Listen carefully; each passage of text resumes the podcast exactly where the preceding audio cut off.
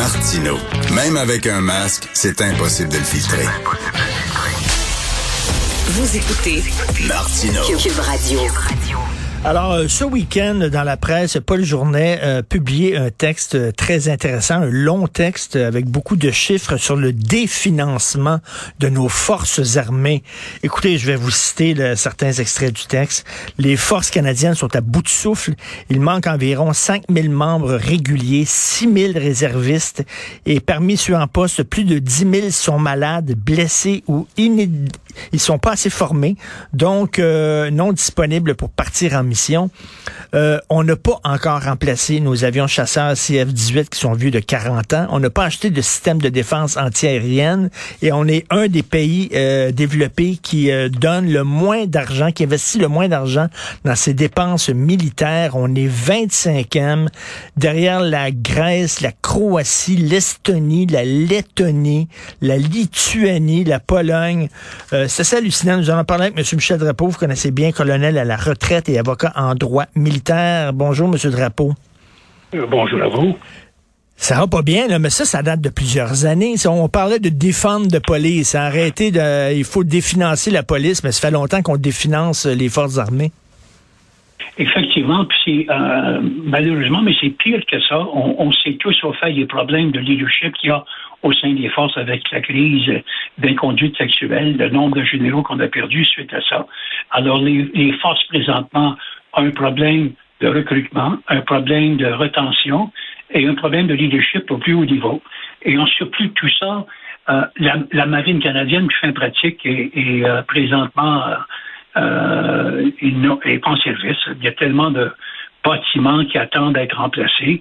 Euh, ça fait pas d'elle au fait une marine qui est capable de faire face aux défis. Aux défis. Alors, c'est tout un programme, mais pire encore, puis je pense que vous avez mis le doigt dessus, c'est le nombre d'effectifs. Alors, ah la force régulière, présentement, c'est 65 000, mais une fois que vous enlevez les 10 000 qui sont blessés ou qui sont pas capables d'être déployés, ce genre de choses-là, euh, et puis ceux qui attendent une libération. Alors, pour un pays de 42 millions, euh, on va pas loin avec euh, 65 000 personnes. 65 000, ce n'est pas l'armée, c'est les trois forces. C'est la marine, l'aviation et, et, euh, et, et l'armée.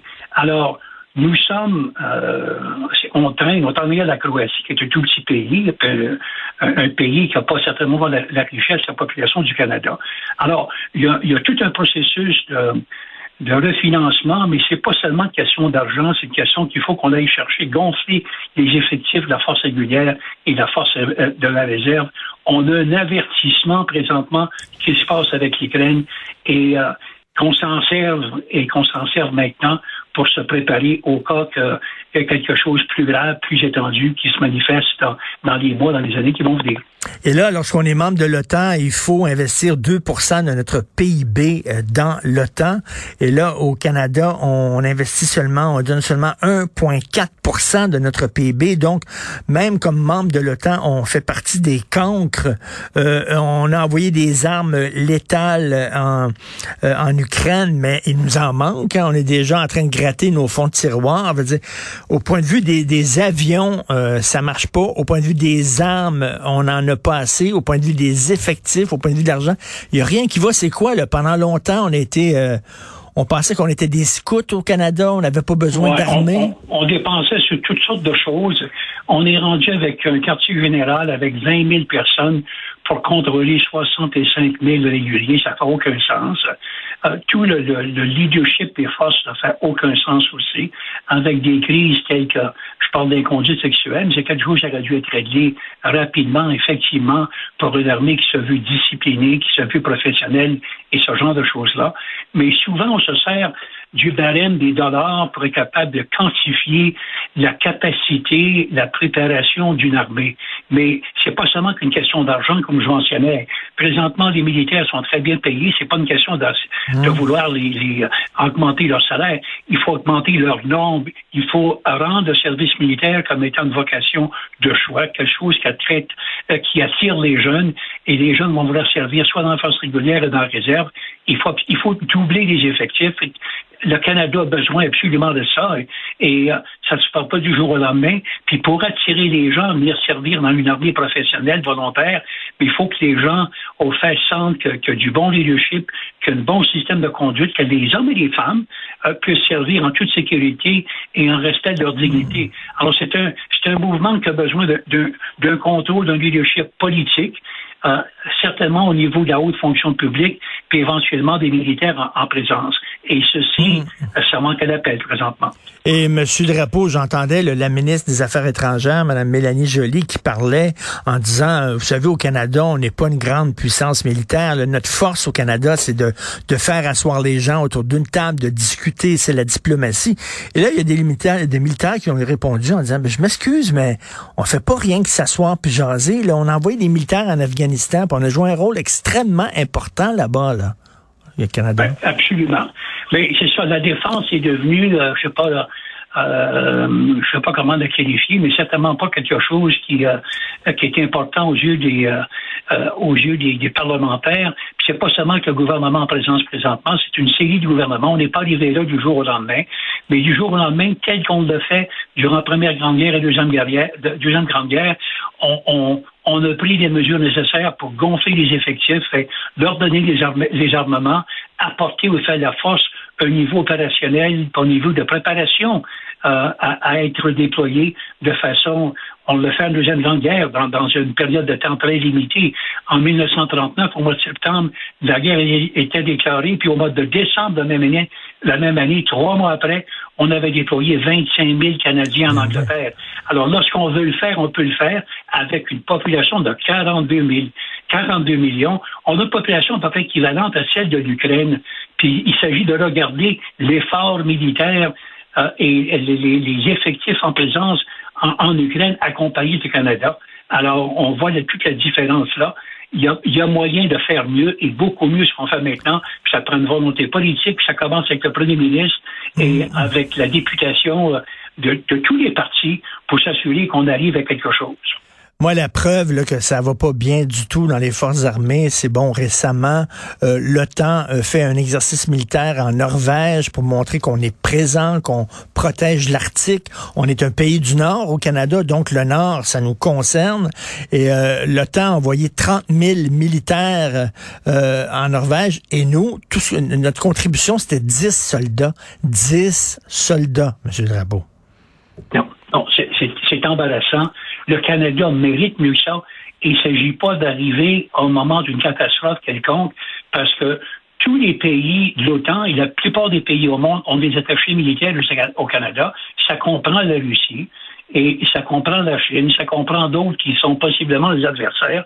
Ils savent, ils sont capables de faire la même analyse que, que vous et moi on fait. À tous les jours, ils sont à l'écoute, je sais pas de votre réseau, mais la plupart des, alors, mm. et, ils rapportent de façon continue chez eux, ah, et certainement, ils rapportent des choses sur la préparation opérationnelle de l'armée canadienne, mais ça ne doit pas être glorieux de la façon qu'ils le, disent. Et ça, ça comprend notre marine, notre aviation et l'armée proprement dit. Et comme je vous dis, euh, un des désavantages avec l'unification, c'est qu'on parle maintenant des forces armées de 65 000 et on, on peut penser l'occasion que ça, c'est l'armée. Non, non, non c'est l'armée, l'aviation et la marine, les trois prises ensemble, et, ça comprend ce quartier général de 20 000 personnes. Ça ne fait aucun sens. On est très, très loin de la marque. Il est temps qu'on se réveille. Je pense qu'on était naïfs pendant longtemps en disant, ben la guerre, c'est derrière nous. Il n'y en aurait plus de guerre, voyons donc. Puis là, soudainement, la réalité nous rattrape.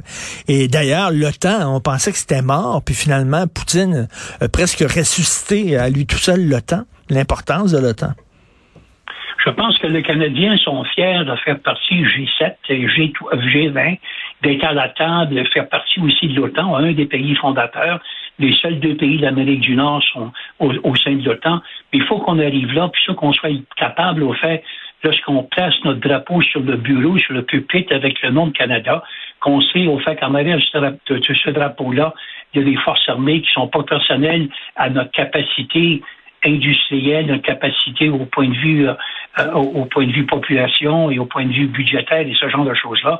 Et présentement, de ce qu'on se fait faire la barbe par des pays, je reviens encore sur la Croatie, ça fait absolument aucun sens. il y a, une, des hmm. mesures complètes et, éventuellement, les gens vont questionner notre droit d'appartenir à ces différentes alliances internationales-là lorsqu'on lorsqu'on paie pas le prix et on se prépare pas, puis on on, donne pas on, on prête pas un engagement à laquelle on peut s'attendre de nous.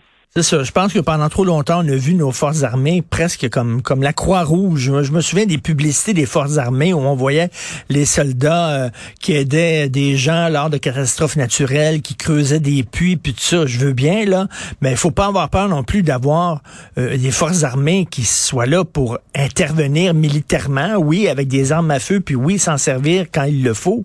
dire, on n'est pas, c'est pas rien que les scouts là, l'armée. Et, la journée que le Parlement arrivera à voter les crédits nécessaires à augmenter et ordonner au fait qu'on gonfle les effectifs, je pense que le signal va se propager à travers le Canada.